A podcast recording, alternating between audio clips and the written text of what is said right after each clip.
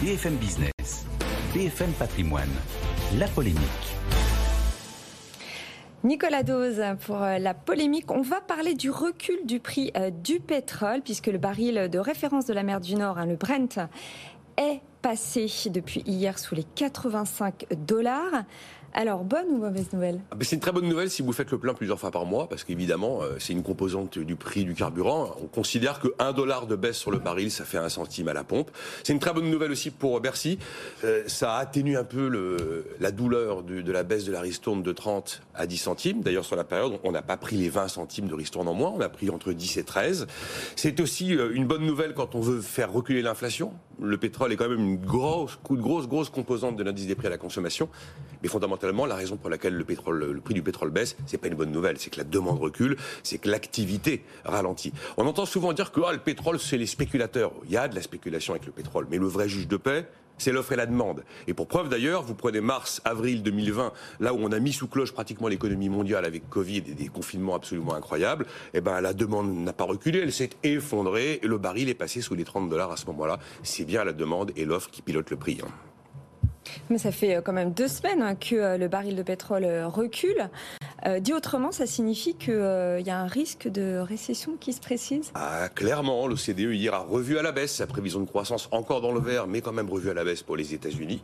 Et puis on a eu un, indice PMI pour l'Europe qui laisse supposer qu'une récession, pas très violente, mais une récession quand même modérée pour l'Europe pourra intervenir cet hiver, en zone euro plutôt. Il y a un autre facteur, c'est que Covid repart de plus belle en Chine, que la stratégie zéro Covid fige l'économie chinoise on parle du premier importateur de pétrole au monde, et évidemment la demande chinoise recule. Et puis il y a une, troisième explication toute récente.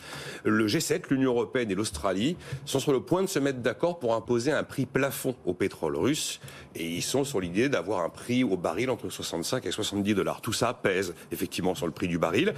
Il y a comme d'habitude Goldman Sachs qui se hasarde au jeu de la prévision sur jusqu'où va aller le prix du baril de pétrole. Alors il a Goldman Sachs a revu à la baisse sa prévision de 10 dollars, mais tombe quand même à 100 dollars pour le baril de pétrole, le baril de Brent à la fin de l'année 2022 car ils sont visiblement convaincus chez Goldman que l'OPEP Plus ne restera pas sans réagir et qu'ils pourraient a priori décider de réduire à nouveau leur production pour essayer de conserver des prix à un niveau élevé. Alors, euh, Nicolas, ce risque de récession, il est bien réel? Ah, il est bien réel. Euh, on avait l'impression que les chaînes d'approvisionnement allaient mieux, mais là, patatras, avec Covid qui repart en Chine, et on voit ce qui se hum, passe avec hein. l'usine de Foxconn notamment, on se dit que ça peut revenir de plus belle, et c'est un élément de récession. Après, les prix de l'énergie, c'est vrai, ils ont un peu baissé, mais ils restent encore très élevé. Et puis on a un autre problème sur l'énergie, c'est un problème de quantité. On voit bien qu'on a des risques de pénurie, et notamment on se demande si on pourra passer l'intégralité de l'hiver sans difficulté.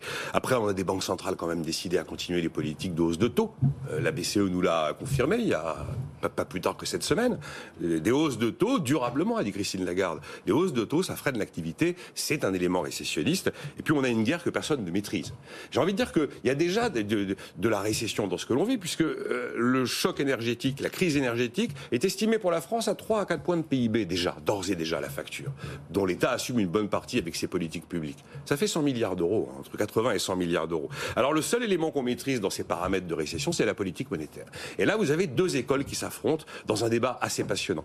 La première dit arrêtez les hausses de taux, vous allez tout casser. Ça fait des années, depuis Covid et maintenant avec la guerre en Ukraine, qu'on paye, qu'on dépense des fortunes pour essayer de tout sauver, tout préserver, les ménages et les entreprises. Et eh bien avec les politiques monétaires que vous êtes en train de mener, on aura payer pour rien parce que vous allez tout casser objectivement, l'argument s'entend. Et puis, vous avez ceux qui disent qu'il faut impérativement que les banques centrales respectent leur mandat, qui est de lutter contre l'inflation. Et euh, par exemple, ceux qui défendent cette idée-là disent, regardez, vous prenez l'Europe, par exemple.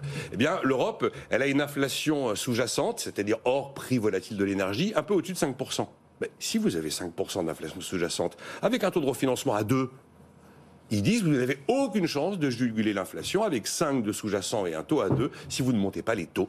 Et objectivement, ben, l'argument, il s'entend aussi. D'où l'affrontement dont je vous parle.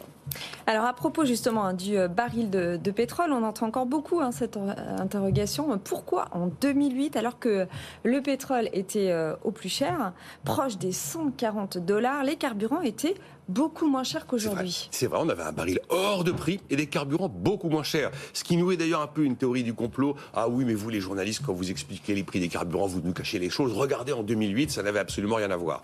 L'explication est toute simple, elle est moins intuitive que la théorie du complot.